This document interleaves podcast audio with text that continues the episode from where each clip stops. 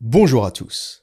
Nous sommes nombreux à avoir observé une nette différence dans l'évolution des anciennes colonies africaines. Et la tendance qui se dégage est la suivante. Les anciennes colonies britanniques s'en sortent mieux que les colonies françaises. Et plus précisément, les colonies britanniques s'en sortent mieux économiquement. Nous pouvons citer le Nigeria, première économie d'Afrique avec la plus forte croissance, l'Afrique du Sud, le pays le plus industrialisé d'Afrique, l'Égypte, économie diversifiée, tourisme, agriculture, services, industrie, le Kenya, l'une des économies les plus diversifiées d'Afrique subsaharienne, le Ghana, un pays reconnu en Afrique pour sa stabilité politique et sa croissance économique soutenue, et là je ne parle même pas des cas de l'Inde, de Hong Kong et des îles britanniques qui proposent les meilleurs environnements économiques et fiscaux au monde.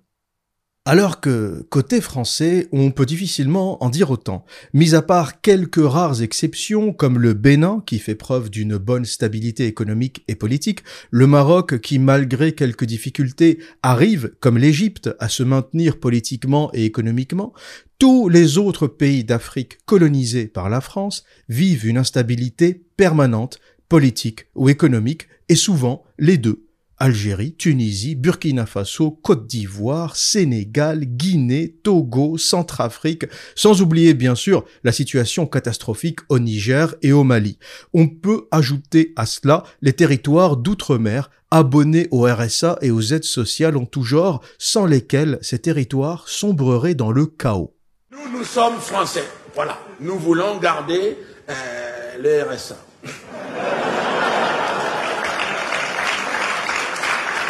Vous êtes français et vous voulez garder le RSA. C'est tout à fait logique. Et d'ailleurs, j'ai envie de dire, l'histoire vous le doit bien d'ailleurs, Monsieur Blanchette.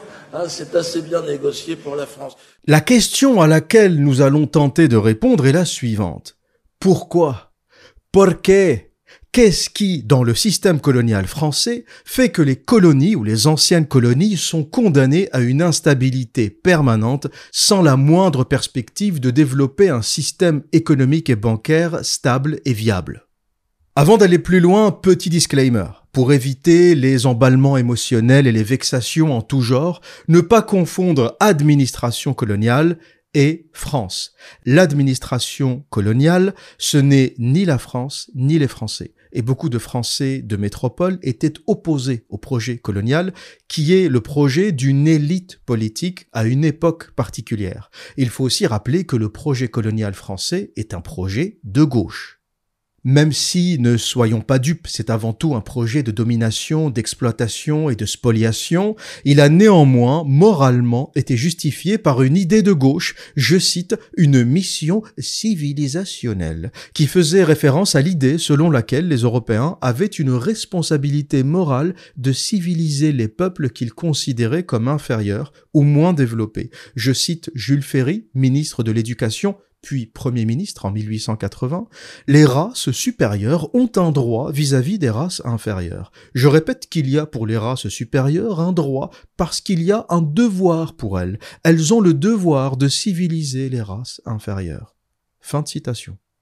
Et même plus tard, au XXe siècle, beaucoup de figures de gauche ont soutenu le projet colonial, tels que François Mitterrand, ministre de la Justice de 1956 à 1957, responsable de plusieurs exécutions à la guillotine de nationalistes algériens.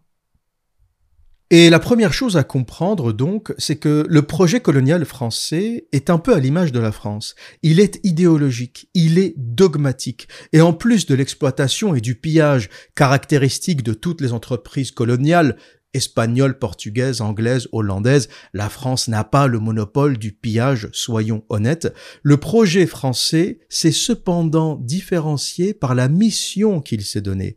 Civiliser, assimiler, transformer en petite France les territoires colonisés et en petits français les peuples colonisés. Le projet britannique, lui, est différent, au sens où la Grande-Bretagne, la patrie de Darwin, qui théorise l'évolution et la sélection naturelle, est plus réaliste face à la différence entre les races, entre les peuples, entre les ethnies. Et ce qui intéresse les Britanniques, c'est le commerce les Anglais n'en avaient rien à foutre de transformer euh, les Indiens ou les Nigérians ou les Égyptiens en Britanniques. Ce qui les intéressait, c'était le commerce. Pour conclure ce premier point, on dira que les Français sont dogmatiques. Les Britanniques sont pragmatiques. D'ailleurs, malgré l'échec cuisant de l'assimilation, on continue encore à parler d'assimilation. On continue encore à expliquer que tout le monde doit se franciser, que les gens qui arrivent en France doivent se franciser, doivent devenir français. Ça ne marche pas. L'assimilation ne marche pas. Parce que les peuples qui ont évolué génétiquement, culturellement, différemment, ne deviennent pas français du jour au lendemain. Ça se passe pas comme ça. Et ça me fait rire d'ailleurs les gens qui disent Ah mais regardez, les Italiens se sont assimilés, les Espagnols se sont assimilés, les Portugais se sont assimilés, mais pourquoi euh, les Maghrébins, les Africains ne s'assimilent pas? Et quand j'entends ça, je me dis que ils prennent vraiment les gens pour des cons. Les assimilationnistes prennent vraiment les gens pour des cons. Pourquoi? Parce que un Italien n'a pas besoin de s'assimiler. Quelle est la différence entre un Italien et un Français? À part la langue. Aucune il n'y a pas de différence entre un Italien et un Français. C'est la même génétique, la même culture, la même histoire, la même religion, la même conception du monde, la même vision. Quel est l'effort que doit faire un Italien pour s'assimiler? Quasiment aucun. Il lui suffit juste d'apprendre la langue. C'est le seul effort que l'Italien doit faire. Un Italien qui me dirait euh, Regarde, moi je me suis assimilé à la culture française. Je lui dirais Mais quel effort t'as fait? Qu'est-ce que ça t'a pris en fait? C'est quoi la différence entre la culture en Italie et la culture en France ou la culture au sud de la France? Il n'y a aucune différence. La racine de la langue est la même, latine, la religion est la même, le catholicisme, la civilisation est la même, la civilisation gréco-romaine, gallo-romaine, tout ça c'est l'Empire romain, c'est la même chose, c'est la même histoire la génétique est la même, il y a quasiment aucune différence. La seule différence, c'est la langue. Mais dès que l'italien ou que l'espagnol parle français, c'est fini, il est quasiment français. Donc les gens qui disent regardez, euh, les Européens s'assimilent, en fait, les Européens ne s'assimilent pas, ils n'ont pas besoin. C'est le même peuple. Avec quelques subtilités. Le polonais, le russe est un peu plus éloigné culturellement du français que l'italien ou l'espagnol les racines linguistiques sont différentes, la religion est un peu différente, on va avoir euh, des orthodoxes d'un côté, des catholiques de l'autre, donc plus on s'éloigne forcément géographiquement de la France, plus ça devient euh, compliqué de s'assimiler. Et c'est ça la logique. Et donc lorsqu'on dit regardez, les autres se sont assimilés, donc les Africains, les Maghrébins, les extra-européens doivent s'assimiler, c'est une connerie, parce que les Européens n'ont pas eu à faire d'efforts d'assimilation.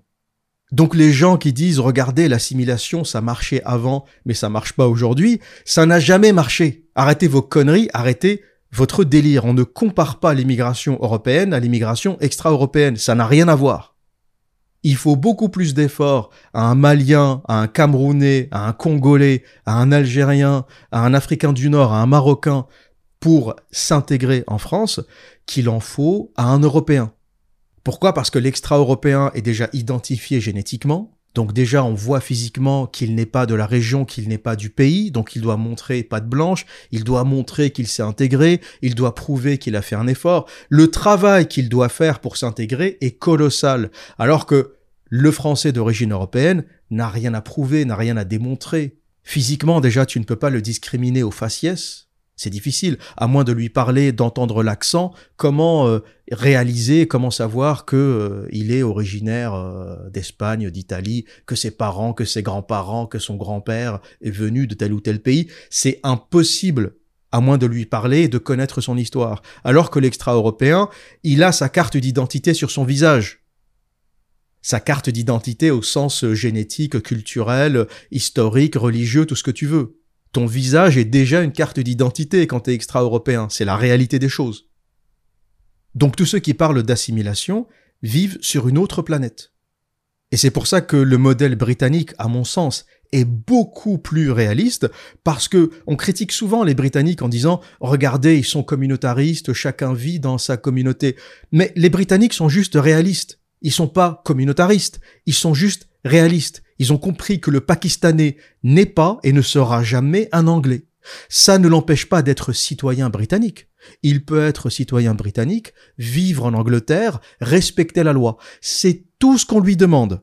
C'est ça la différence entre vivre au Royaume-Uni et vivre en France. Quand tu vis au Royaume-Uni, on ne te demande rien, mis à part respecter la loi. Tu portes un turban, on s'en branle. ta femme se balade en djellaba, euh, toi tu te balades en djellaba.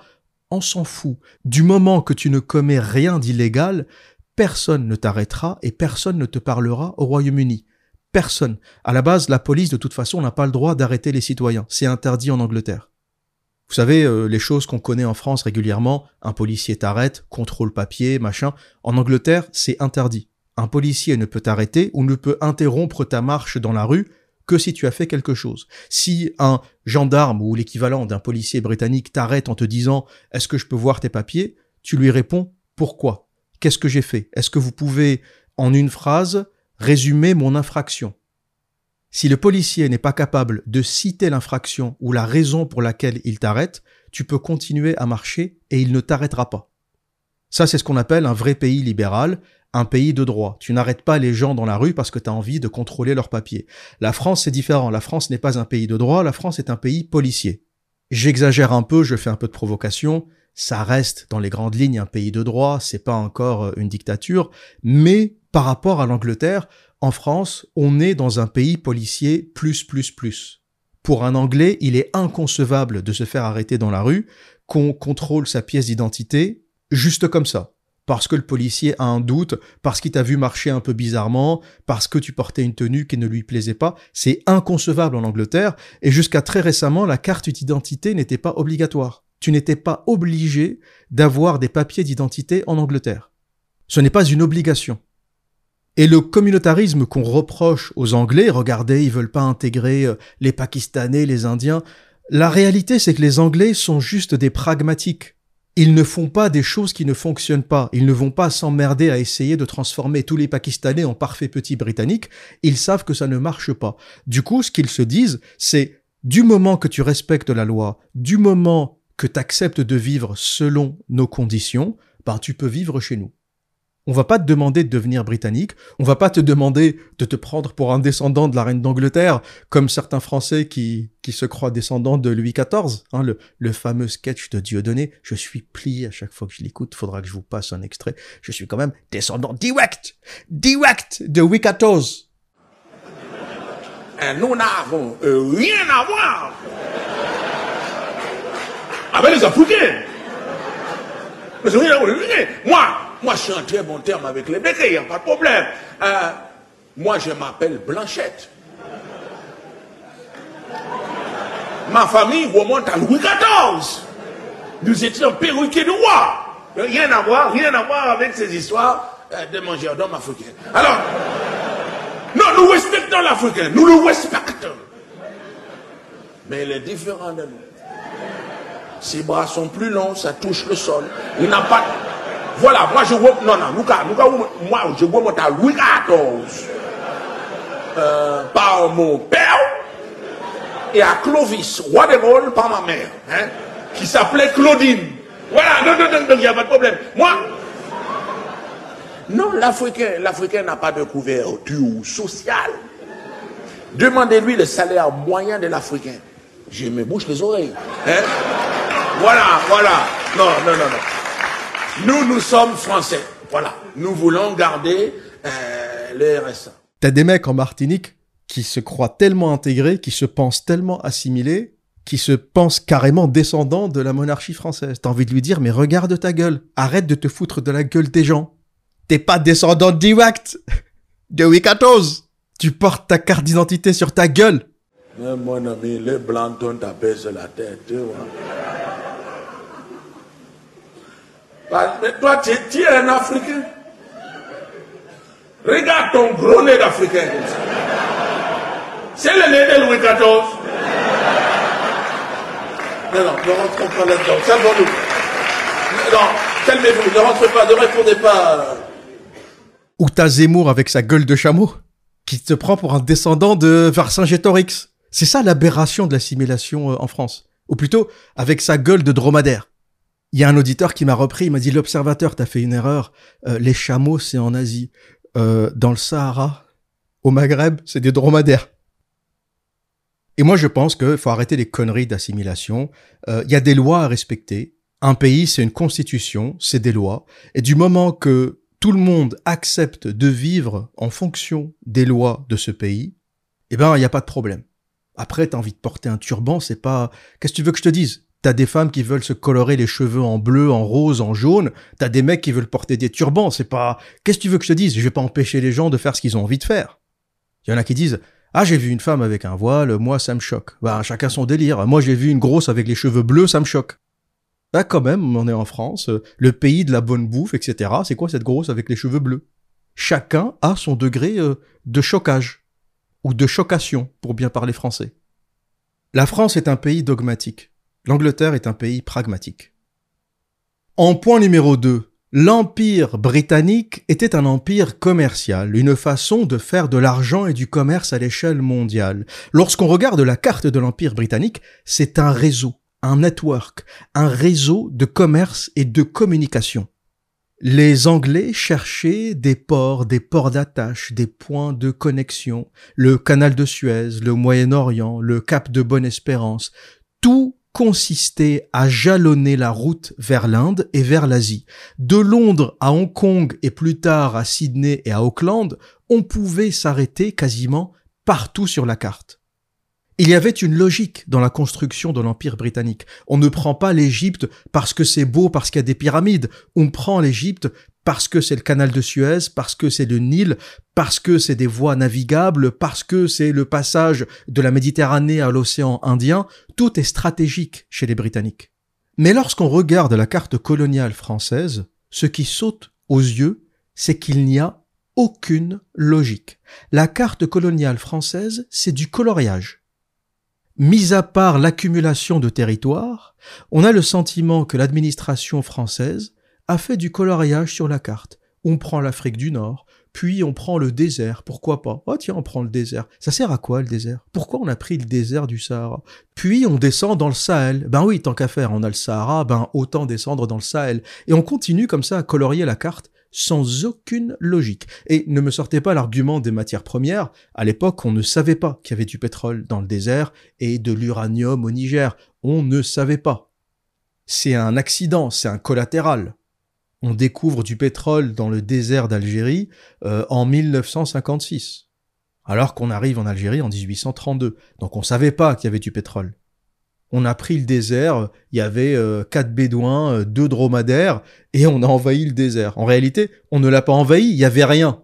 On n'a pas envahi le Sahel, il y avait personne. C'était l'une des régions les moins denses d'Afrique. Donc on a juste fait du coloriage. On s'est installé dans des régions où il y avait rien, ni euh, humain, ni euh, être humain, ni matière première. Il y avait rien.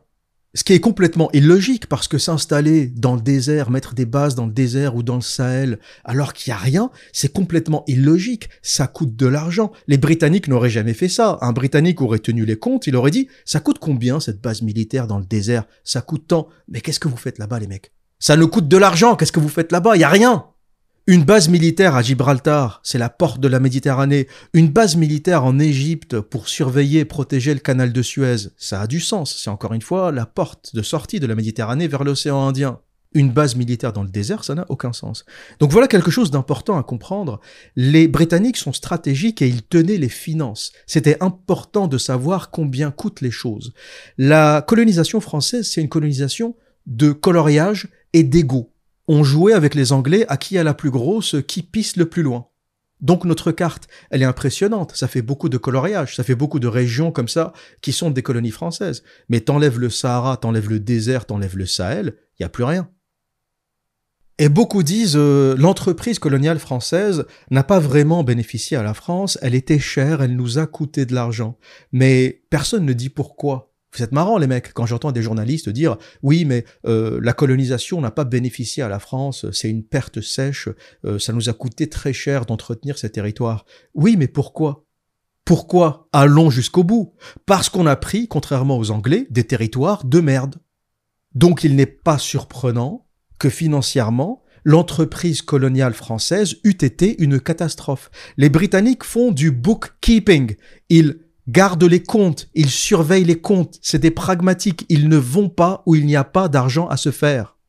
C'est des commerçants. Napoléon, pour se moquer des Anglais, disait que les Britanniques sont un peuple de commerçants. Il avait dit ça comme une insulte, mais moi je pense que c'est une qualité. Napoléon aurait dû en prendre de la graine de ce peuple de commerçants. qui avait la particularité d'être logique et de tenir les comptes dans toute entreprise, y compris les entreprises coloniales. Donc la colonisation a profité aux colons, donc aux entreprises privées, qui effectivement, à leur échelle individuelle, ont fait de l'argent, on a exploité notamment en Afrique subsaharienne, en Afrique tropicale, le commerce du café, du cacao, de la canne à sucre, du caoutchouc, euh, des fruits exotiques, etc. Mais tout ça, c'était des entreprises privées euh, et des grandes familles françaises, des grandes familles de colons, euh, et beaucoup de fortunes françaises encore aujourd'hui sont issues de cet enrichissement de la période coloniale et aussi du commerce triangulaire. Donc une réussite à l'échelle privée, mais à l'échelle nationale, à l'échelle de l'État qui s'appelle la France, ça a été une catastrophe, une catastrophe économique. C'est comme ça d'ailleurs qu'on arrive à vendre la Louisiane pour financer la guerre contre les Anglais. Et j'ouvre ici une petite parenthèse, l'État français a toujours été une brêle en économie. Les entreprises françaises, les entreprises privées ont toujours été très performantes et le sont encore aujourd'hui. On a en France les meilleures entreprises du capitalisme européen et même mondial. LVMH, L'Oréal, Saint-Gobain, Air Liquide, etc. On est très performant à l'échelle privée ou à l'échelle des entreprises privées. À l'échelle de l'État, on a toujours été des merdes intégrales. Et je pense que si l'État français était géré comme les grandes entreprises françaises, on se porterait beaucoup mieux. Et l'État était tellement nul que Louis XIV avait fait appel à John Law pour régler le problème économique français. L'État était extrêmement endetté à l'époque et on fait appel à un Écossais, un économiste écossais, pour euh, sortir la France de sa dette. Et John Law lance ce qu'on appelle l'argent papier j'avais fait toute une vidéo sur YouTube au sujet des bulles spéculatives, je vous la mettrai en description pour ceux qui ne l'ont pas encore vue, et je racontais toute l'histoire de John Law, euh, de la Compagnie des Indes, de l'argent papier, de la bulle spéculative énorme qui a fini par exploser, l'une des premières et la plus grosse bulle spéculative euh, de tous les temps. Et comment cette histoire se connecte à l'histoire coloniale française C'est que John Law lance des actions, il vend des actions pour désendetter l'État français et récolter de l'argent. Et comme collatéral à ces actions et comme valeur intrinsèque à ces actions de la Compagnie des Indes, John Law propose les terres du nouveau continent, euh, Louisiane, Mississippi, en expliquant que la Compagnie des Indes va faire énormément d'argent en Amérique du Nord, et que tous ceux qui détiennent ces actions vont devenir très riches, vont devenir millionnaires. Ce qui a marché au début, d'ailleurs le mot millionnaire a été inventé à cette époque, hein. la première fois qu'on a fait, qu'on a créé un individu millionnaire, c'était en France. Sauf que ce qu'on a réalisé, c'est que les terres étaient pauvres, les terres du Mississippi, c'est des terres marécageuses, c'est des terres où il n'y a pas grand-chose qui pousse, c'est des terres où il y a beaucoup de maladies, un climat quasi tropical. Les colons commençaient à revenir et à transmettre des informations en disant que ben c'est éclaté quoi, la Louisiane, le Mississippi, c'est éclaté. En termes de rendement, on ne peut pas y faire grand chose, c'est pas les meilleures terres, c'est pas le meilleur endroit pour faire du commerce, alors que les Britanniques et les Hollandais se sont installés sur la côte entre New York et Boston, toute cette région. Pourquoi? Parce que c'est des peuples logiques, c'est des commerçants britanniques et hollandais ne vivent que du commerce. Donc forcément, faut s'installer euh, au bord de l'eau pour faire du commerce. Euh, nous, on s'est mis au bord de l'eau, mais euh, c'est pas la même eau, c'est le Mississippi. Hein, les moustiques, les maladies, la chaleur, et on a réalisé que le rendement était éclaté, que les gens ne reverraient jamais leur argent, et c'est les bruits véhiculés par les colons d'Amérique qui ont fait effondrer le cours de l'action de la Compagnie des Indes et ont fait éclater cette bulle spéculative. Donc, comme toutes les colonies françaises, la Louisiane n'échappait pas à cette règle. Les rendements étaient mauvais, le potentiel était mauvais, et c'est comme ça qu'on finit d'ailleurs euh, par s'en séparer. Pour se désendetter, pour financer la guerre, mais aussi parce qu'on n'y arrivait pas, euh, on n'arrivait pas à extraire un rendement suffisant.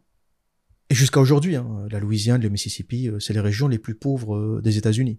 Donc même en Amérique, les Britanniques ont été beaucoup plus stratégiques, ils se sont installés euh, le long de la côte pour faire du commerce, et nous on s'est installés à l'intérieur des terres, dans des régions complètement éclatées. Donc pour conclure ce deuxième point, et c'est quelque chose d'important à comprendre, l'administration coloniale française a pris des régions sans intérêt, peu peuplées, pauvres en terres agricoles, Sahara, Sahel, Louisiane, et sans surprise, le rendement de ces régions pauvres n'a jamais bénéficié à la France.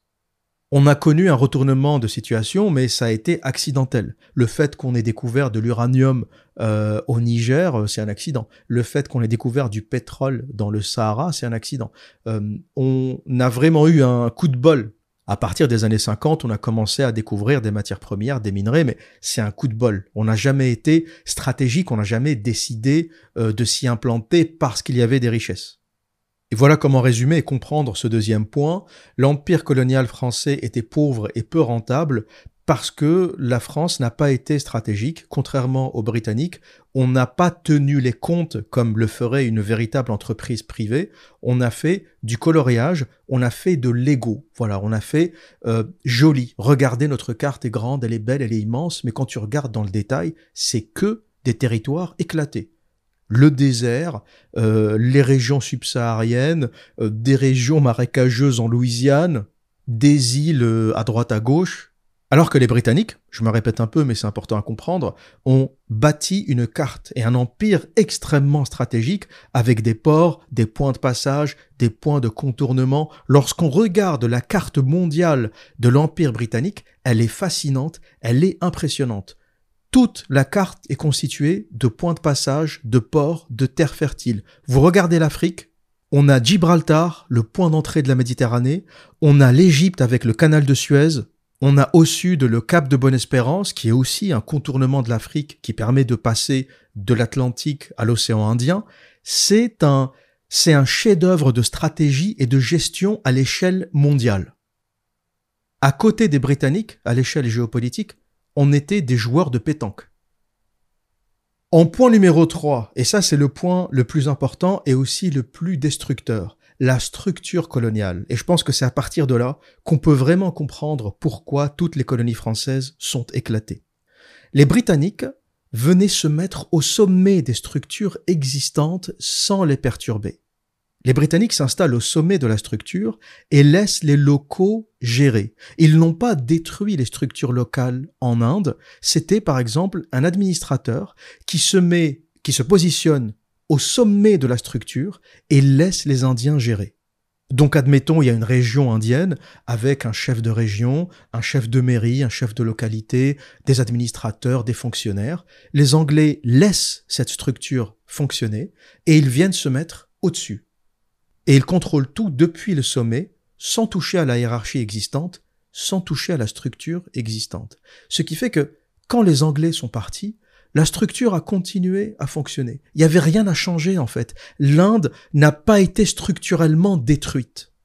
Et d'ailleurs, les Indiens, même si ils sont critiques vis-à-vis de la colonisation britannique, euh, personne ne va te dire c'est génial, on a été colonisé. Mais dans le fond, les Indiens ont conservé beaucoup de qualités qui ont été transmises par les Anglais. Les Indiens ont conservé la langue, bien sûr, euh, qui est enseignée à l'école. Ils ont conservé l'uniforme. Tous les petits Indiens portent l'uniforme, et ça, c'est un héritage britannique. Et je pense que en France, on devrait en prendre de la graine. Je suis pour l'uniforme. Pourquoi? Parce que ça neutralise les classes sociales. On n'est pas à l'école pour savoir qui est riche, qui est pauvre. On n'est pas euh, à l'école pour savoir qui a la dernière paire de Nike Air Jordan, qui a la doudoune qui coûte 1000 balles. On n'est pas à l'école pour ça. On est à l'école pour se former, pour apprendre à lire, à écrire. Et l'uniforme neutralise les classes sociales. Du moins, symboliquement. On sait qu'il y a des riches et qu'il y a des pauvres. On sait qu'il y a des gens qui vivent dans des villas et des gens qui vivent euh, dans un logement social éclaté. On le sait. Mais pour les enfants, à l'école, je pense que c'est bien de neutraliser ça. De se dire, j'ai la même chance que tout le monde. Je porte le même uniforme que tout le monde, les mêmes chaussures, les mêmes couleurs, euh, les mêmes euh, matériaux, la même texture. Voilà, il n'y a pas de différence. On est tous pareils et que le meilleur gagne. Et je trouve ça symboliquement très fort, ne pas complexer les enfants dès leur jeune âge, comme on peut l'avoir en France dans les collèges, dans les lycées. Tu sais déjà, quand t'es au lycée en France ou au collège, tu sais déjà que t'es pauvre ou que t'es riche. Tu le sais. Tu vois les gamins qui ont les meilleurs Nike, les meilleurs baskets, les meilleurs doudounes, les meilleurs vêtements. Tu le vois. Donc, t'es complexé déjà. À 10 ans, 12 ans, t'es déjà complexé. Du moins, si t'as pas la chance de faire partie des plus riches. Mais si t'es issu d'une famille modeste, tu débarques dans un collège où les gens sont un peu riches, t'es déjà exclu. Tu développes des complexes de pauvreté dès, euh, dès le jeune âge. Et l'uniforme, c'est un truc formidable parce que justement, ça te permet de comprendre que t'es pas à l'école pour faire la compétition euh, de la doudoune ou des baskets, t'es à l'école pour apprendre les maths, la physique, l'écriture, la lecture. T'es à l'école pour te former. On est tous pareils et que le meilleur gagne. Voilà ce que ça symbolise l'uniforme. Et les Indiens ont aussi conservé le système financier, le système bancaire. Donc, tout en disant que l'Empire britannique, c'est la colonisation, c'est pas bien, etc., ils savent très bien reconnaître les qualités, les avantages que leur ont laissés les Anglais, qui vont devenir un véritable avantage compétitif pour les Indiens. Aujourd'hui, si l'Inde devient une puissance, ça sera grâce à l'anglais. La porte de l'Inde sur le monde, c'est l'anglais. Par contre, la colonisation française, ou le système colonial français, contrôlait toute la verticalité. Et c'est en ça qu'il est destructeur. C'est-à-dire que quand l'administration coloniale française arrive quelque part, elle dégage tout le monde. Du chef au petit fonctionnaire, tout le monde est français. Aucun indigène ne travaille dans la structure de commandement ou de gestion française. Et vous allez me dire, c'est quoi la différence? D'un côté, on a les Britanniques qui se mettent au sommet, qui laissent la structure telle qu'elle est euh, et qui gèrent euh, de loin, on va dire. Et euh, d'un autre côté, tu as la France qui gère tout. Elle gère tout, on arrive, on dégage tout le monde, on crée une nouvelle structure avec un chef de région, un chef de commune, un maire, un responsable, un administrateur, un comptable, tout, tout est français. Il y a, y a rien de local, il y a aucun indigène qui travaille dans l'administration française. Eh bien, le problème, c'est que quand la France part, quand la France se retire aux indépendances, il ne reste plus rien.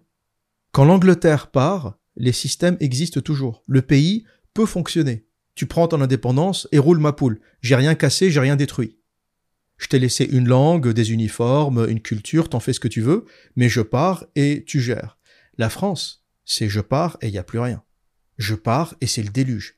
Il y a rien même pas une mairie locale gérée par un indigène, un indigène au sens euh, l'habitant euh, local. Donc les colonies françaises à leur indépendance avaient tout à construire. Il n'y avait rien. Il y avait absolument rien. Aucune infrastructure de gestion. On a laissé des bâtiments. Aujourd'hui, euh, j'entends beaucoup euh, dans les plateaux télé, euh, dans les émissions libellées de droite, mais il n'y a pas vraiment de droite en France. Hein. Tout le monde est à peu près un gauchiste génétique, mais on va appeler ça les émissions de droite. Des gens dire les bienfaits de la colonisation. Je crois même que Sarkozy avait parlé des bienfaits de la colonisation parce qu'on a laissé des bâtiments et des routes. Les bâtiments et les routes, c'est des conneries. Les Chinois ont construit en 20 ans, entre 2000 et 2020 en Afrique, plus que la France en 300 ans. Les Chinois ont construit en termes d'infrastructures, de ports en eau profonde, d'aéroports, d'autoroutes, de tramways, de trains, d'usines, de barrages, de stations d'épuration. Les Chinois ont construit en Afrique en 20 ans plus que la France en 300 ans. Est-ce que les Chinois parlent de bienfaits de la colonisation? Non, c'était un service, c'était du commerce, ils ont construit. Donc les routes, les infrastructures, c'est des conneries ça s'achète, ça se construit. Ce qui est important, c'est les structures politiques, les structures économiques. C'est ça le drame. Et quand la France est partie, elle a laissé des bâtiments, des routes, très bien. Il y en a qui disent oui, on a construit trois hôpitaux, génial, youpi. Mais qu'est-ce qu'on a laissé comme structure financière? Quand les Anglais quittent Hong Kong, ils laissent la plus grande place financière au monde. Les Chinois utilisent encore aujourd'hui la plateforme, les plateformes financières laissées par les Britanniques à Hong Kong. Quand les Britanniques partent, ils laissent des putains de structures qui fonctionnent. HSBC, c'est une création britannique qui commence avec euh, le commerce de l'opium, etc. Mais ça, c'est un autre sujet, on pourrait en parler des heures. Mais les Britanniques quittent Hong Kong, ils laissent la plus grande place financière en Asie et HSBC, l'une des plus grandes banques au monde qui existe encore aujourd'hui.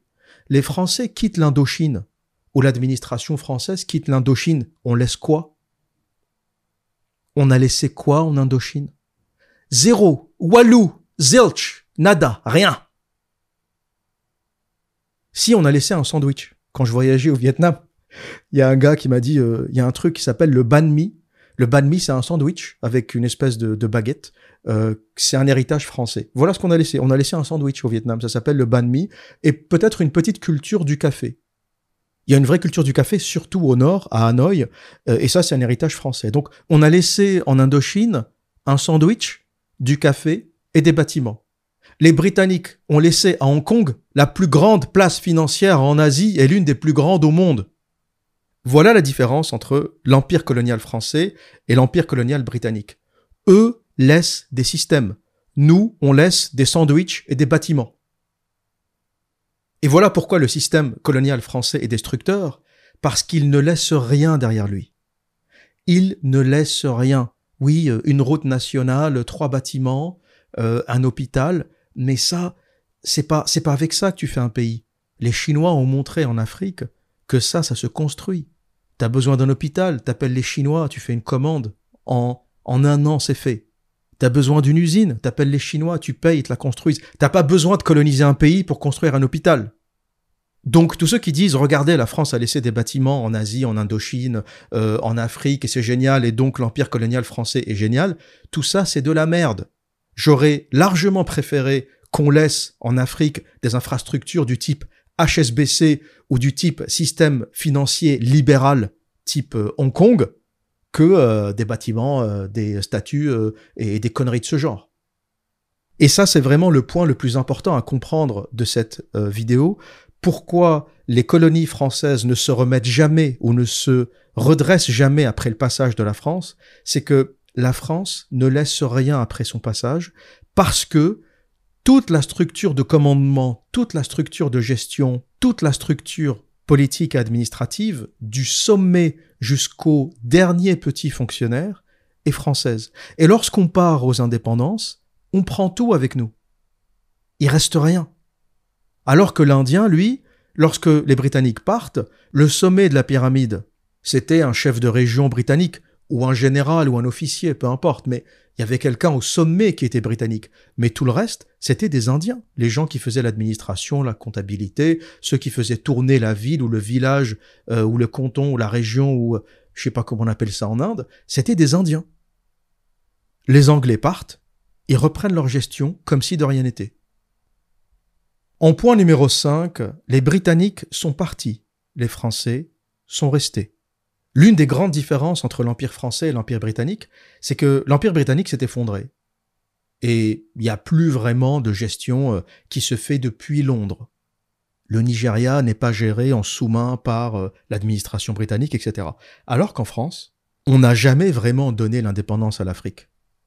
Ceux qui souhaitent me contredire doivent m'expliquer pourquoi le franc CFA, la monnaie de 14 pays africains, est encore imprimé en France. Donc la France est toujours en Afrique. En fait, l'empire colonial français existe toujours. À la différence de l'empire portugais, espagnol, britannique, l'empire colonial français existe toujours. Sauf que la régence, la gestion, ne se fait plus directement, mais elle se fait par procuration. Et voilà le système colonial français en deux points. Point numéro un, mettre au pouvoir un dictateur qui défend nos intérêts. Point numéro deux, assassiner tous ceux qui refusent de le faire. La stratégie française en deux étapes. 1. On crée des républiques bananières, des fausses démocraties. On s'arrange pour que le mec qui soit élu ou qui tient le pays défende nos intérêts. Point. Et, en contrepartie, il aura ses comptes bancaires en France, un passeport diplomatique, ses enfants viendront étudier en France, etc. Il aura des avantages. Et en deux, bien sûr, il faut assassiner tous ceux qui refusent de le faire. Et c'est quelque chose où c'est une stratégie avec laquelle la France est, étrangement à l'aise.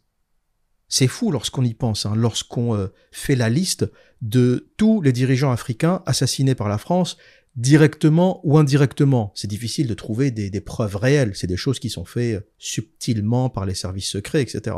Mais il est admis, en faisant quelques recherches, que tous les noms que je vais vous citer ont été directement ou indirectement assassinés parce qu'il s'opposait aux intérêts de la France. Thomas Sankara, Burkina Faso, 1987, Sylvanus Olympio, Togo, 1963, François Tambalbaye, Tchad, 1975, Marianne Gouabi, République du Congo, 1977. Et bien sûr, à la place, on installe des dictateurs qui ont historiquement été réputés pour défendre nos intérêts. Il y a plein de noms euh, connus qui circulent, qui sont euh, des célébrités en Afrique, mais pour les mauvaises raisons. On va citer euh, Félix Oufoué, Côte d'Ivoire, Omar Bongo, le fameux, Gabon, Mobutu, anciennement le Zaïre, maintenant euh, République démocratique du Congo. Dès qu'il y a démocratique dans le titre, tu sais que ça part en couille. Hein. République démocratique de quoi que ce soit, tu sais que ça part en couille. Paul Biya, Cameroun. Blaise Compaoré, Burkina Faso, Idriss Déby, Tchad, etc., etc. Tous ces noms sont connus pour avoir défendu les intérêts de la France, pour avoir été quelque part des pions euh, qui servaient les intérêts de la France, qui servaient à maintenir le statu quo, le franc CFA, la gestion indirecte du pays par la France, le transfert des matières premières, des opérations commerciales largement à l'avantage de la France et au désavantage euh, des pays locaux, par exemple pour l'extraction du pétrole et de l'uranium. Dans la majorité des pays pétroliers, par exemple, c'est souvent du 50-50 avec les Américains, avec les Britanniques, euh, ou du 51-49 pour que les entreprises locales restent majoritaires. Mais le bénéfice est à peu près réparti comme ça entre les compagnies pétrolières qui font de l'extraction de pétrole et euh, les locaux, les administrations locales. Alors que dans ces pays africains, euh, c'est souvent du 80-20 euh, en faveur de la France, euh, ou des, une répartition complètement illogique. Lorsqu'on regarde les chiffres, on se dit, mais c'est les pays n'ont aucun intérêt à faire ça. Pourquoi lorsque tu fais appel à une entreprise pour extraire du pétrole? Parce qu'il faut être réaliste, les pays n'ont pas la compétence, les technologies pour exploiter ce pétrole. Donc c'est toujours une entreprise française, britannique, américaine, hollandaise qui, vient euh, faire cette opération. Mais dans ces pays africains, c'est souvent 80, euh, 70 pour l'entreprise française et 30, 20% euh, qui va dans la caisse, dans les caisses de l'État de ces pays africains. Donc ça, c'est une réalité, c'est un point important à comprendre. La France est toujours un empire colonial. Il n'y a pas eu de décolonisation. C'est juste que aujourd'hui, on est des colons avec un peu plus de finesse et de subtilité. On a compris que c'était trop cher, ça servait à rien de maintenir les colonies avec toute la mauvaise réputation internationale, avec tout euh, ce que ça représente euh, en termes financiers. Parce que si on entretenait toujours des colonies, il bah, faudrait installer des écoles, des administrations, faudrait bien gérer les choses, ça nous coûterait cher. Donc on a réalisé que on pouvait euh, contrôler de loin, laisser un bordel monstre parce qu'on n'en a rien à foutre, ce qui nous intéresse c'est les matières premières, et continuer à contrôler avec des moyens extrêmement subtils, comme la monnaie, le franc CFA. Quel est l'intérêt de stabiliser le taux de change entre le franc CFA et l'euro? Quel est l'intérêt d'imprimer le franc CFA en France? Ces 14 pays africains indépendants, pourquoi imprimer leur monnaie en France? Pourquoi contrôler la quantité de monnaie depuis la France? Bah, La réalité, c'est que ça nous permet tout simplement d'acheter dans cette monnaie des matières premières et de s'assurer un transfert des revenus aussi qu'on génère sur place et sans que le taux de change ne se déconnecte trop par rapport à l'euro. C'est simplement un outil qui permet de transférer de la richesse euh, de l'Afrique vers la France. Voilà pourquoi les pays colonisés par la France ne s'en remettent jamais, parce que contrairement aux Britanniques qui faisaient du commerce, qui n'avaient aucune volonté d'assimiler, de changer, de perturber les peuples dans leur fonctionnement, et qui voulaient d'une façon générale juste faire du commerce qui profite au Royaume-Uni, la France est allée beaucoup plus loin et a été pour la même occasion beaucoup plus destructrice pour les pays colonisés en perturbant, pour ne pas dire détruisant, des structures locales, des équilibres locaux, et jusqu'à aujourd'hui en interférant dans la politique de ces pays, dans l'économie de ces pays, qui fait que il leur est impossible de trouver la moindre stabilité. Et d'ailleurs, le Premier ministre italien Giorgia Meloni a fait plusieurs discours extrêmement violents à l'encontre de la France, qui reprochent à la France de déstabiliser, de perturber l'Afrique, à commencer par la Libye. L'attaque de Sarkozy et de la France sur la Libye est une catastrophe. Sarkozy reconnaît d'ailleurs que c'était une erreur. Pourquoi? Parce que la Libye permettait une forme de stabilité, ça permettait aussi de protéger l'Europe des flux migratoires. En faisant sauter la Libye, on a déclenché un flux migratoire sans précédent, sans précédent. Jamais on a eu des volumes pareils d'immigration. Qui a rencontré un immigré ou un migrant libyen à l'époque de Kadhafi? Personne. Personne, parce que la Libye, c'était un pays riche. Les Libyens n'avaient aucune raison de quitter la Libye. T'étais étudiant en Libye, euh, l'État te donnait 50 000 dollars pour que t'ailles faire tes études à l'étranger. Tu voulais te marier, l'État te donnait 50 000 dollars. Le logement était inscrit comme un droit en Libye. Tu demandes un logement, tu l'obtiens. Point. Il n'y avait pas de crise du logement. L'électricité gratuite, l'eau gratuite. Après, on peut discuter de ces politiques. Est-ce qu'elles étaient viables économiquement? Parce que la Libye, comme tous les pays pétroliers, avait une économie de la rente. Donc, tant que tu as du pétrole, ça marche. Tu vends du pétrole et tu distribues à tes habitants. Après, l'idée, c'est quand même de développer une vraie économie. L'économie de la rente, c'est pas une économie. C'est comme dépenser un héritage. Mais en tout cas, sans dire que la Libye était un pays euh, parfait, génial, etc., il n'y avait pas de migrants libyens en Europe. Aucun Libyen ne voulait quitter son pays parce qu'on y vivait bien, c'est tout. Et la Libye permettait aussi de contrôler la Méditerranée, ou du moins son segment de Méditerranée, euh, éviter que euh, des bateaux partent euh, toutes les 30 minutes, etc. Et aujourd'hui, ce verrou a sauté. Et Mélanie dit à la France, vous, vous prenez les matières premières, et nous, on récupère les migrants. Et ça, c'est un deal dont l'Italie ne veut pas, ou ne veut plus. Mélanie accuse directement la France de déstabiliser l'Afrique. Elle a fait des discours d'une violence. En l'écoutant, si je savais pas qu'elle était italienne, je l'aurais pas cru. Pourquoi? Parce qu'on est censé être dans l'Union européenne, euh, on est dans le même bloc, etc. Mais je pense que l'Italie vit une crise migratoire trop importante, une crise qu'elle ne peut plus supporter, qu'elle ne peut plus absorber, et est obligée de dire à la France, euh, calmez-vous les mecs. À un moment, ce que vous faites est en train de générer une déstabilisation migratoire à une échelle sans précédent. Et Mélanie continue dans l'un de ses discours que je vous mettrai en description de cette vidéo. Alors c'est en italien euh, sous-titré, euh, en anglais, mais il y a tellement de mots communs entre l'italien et le français qu'on arrive presque à comprendre. Du moins moi j'arrive à comprendre en fait. Un discours en italien je comprends. Et elle dit la solution n'est pas de ramener des Africains en Europe, mais de libérer l'Afrique d'une minorité d'Européens.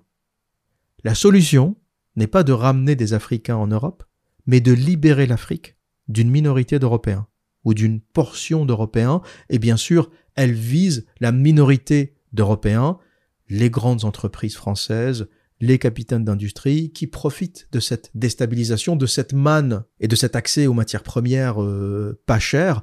Mais le collatéral de tout ça, c'est que oui, on a des entreprises qui ont de l'uranium pas cher, on a des entreprises qui ont du bois exotique pas cher, on a des entreprises qui fleurissent grâce à ce commerce avec l'Afrique. Mais le collatéral, c'est que ben les migrants, ils habitent pas, euh, ils sont pas voisins euh, d'un grand patron du CAC 40 et ils sont pas voisins des politiciens, ils sont pas voisins euh, des ministres à l'origine de tout ça. Donc la minorité qui profite de cette économie ne vit pas les conséquences de cette économie. C'est ça que dit Mélanie. Vous êtes une minorité à vivre de ça, mais ceux qui subissent les conséquences, c'est nous.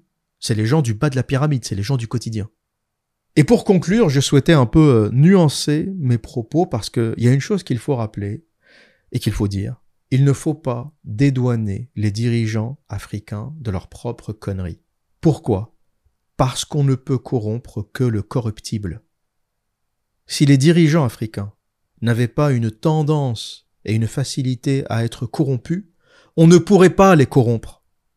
La Norvège aussi est un pays pétrolier. La Norvège aussi a des matières premières. Essayez d'aller corrompre un administrateur norvégien. Essayez de glisser un billet un fonctionnaire norvégien, vous finirez en tôle.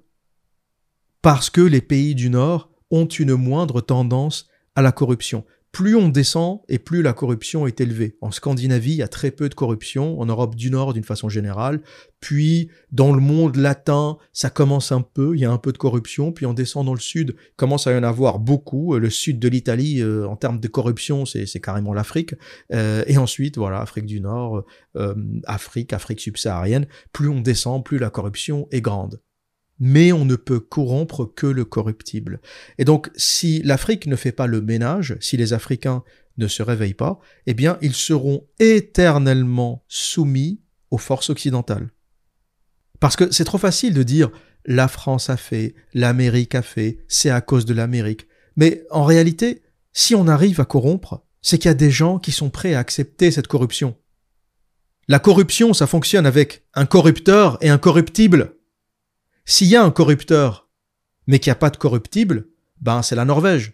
tu peux faire ce que tu veux, ça ne marchera pas, parce qu'ils sont incorruptibles. S'il y a un corrupteur, mais que tout le continent, comme dans le cas de l'Afrique, est corruptible, ben, c'est le bordel. C'est le bordel en Afrique. Le moindre billet que tu donnes, les gens prennent. Et le drame de cette corruption en Afrique, c'est qu'elle est à tous les étages. C'est pas quelque chose comme aux États-Unis ou comme en France, faut pas se faire d'illusions. On a aussi de la corruption, mais c'est vraiment c'est les hautes sphères. Ça se passe très très haut. C'est euh, les grandes multinationales. C'est euh, une multinationale qui va faire du lobbying à Bruxelles pour faire passer telle ou telle loi. C'est vraiment à très haut niveau et c'est vraiment très subtil et compliqué euh, à observer. En Afrique, c'est à tous les étages. Tu veux renouveler ta carte d'identité, faut glisser un billet. Tu veux ton permis, faut glisser un billet. Même si t'as tout bien fait, même si euh, t'as passé ton code, tu sais conduire, etc. Pour qu'on te donne ton permis, faut que tu glisses un petit billet. C'est ça le drame, c'est que ça ne se passe pas uniquement dans les très hautes sphères, euh, sur des opérations très euh, vastes de plusieurs milliards, etc. C'est à tous les étages. C'est ça la différence entre la corruption aux États-Unis et la corruption en Afrique. Aux États-Unis, t'as pas besoin de glisser un petit billet pour renouveler ton passeport, ou pour avoir euh, une ligne téléphonique, ou pour avoir Internet. La corruption, encore une fois, c'est voilà, c'est toujours un grand euh, conglomérat industriel qui va aller voir tel ou tel politicien pour faire passer telle ou telle mesure. C'est voilà, c'est du haut niveau, mais au quotidien, t'es pas confronté à ça. Au quotidien, pour inscrire tes enfants à l'école, euh, pour avoir une pièce d'identité, pour avoir un visa, pour avoir des documents, t'es pas obligé de, de, de corrompre. Le problème de l'Afrique, c'est que c'est à tous les étages. Tu ne peux rien faire sans corruption. Un registre de commerce, faut que tu payes. Même si tu as tout ce qu'il faut, tu as toutes les pièces, tu as tout ce qu'il faut. Si tu veux que ton dossier passe, il faut corrompre. Donc, pour comprendre le problème de l'Afrique et pour comprendre le problème colonial, il serait trop naïf de tout balancer euh, sur la France en disant euh, la méchante administration française euh, qui manipule et qui exploite les gentils africains. Il faut bien comprendre que on exploite que les exploitables. On exploite que ceux qui sont ouverts à l'exploitation. On n'exploite que ceux qui acceptent l'exploitation. Voilà ce que j'avais à dire pour aujourd'hui. Et que dire d'autre? Eh bien, comme à mon habitude, prenez soin de vous et à très bientôt.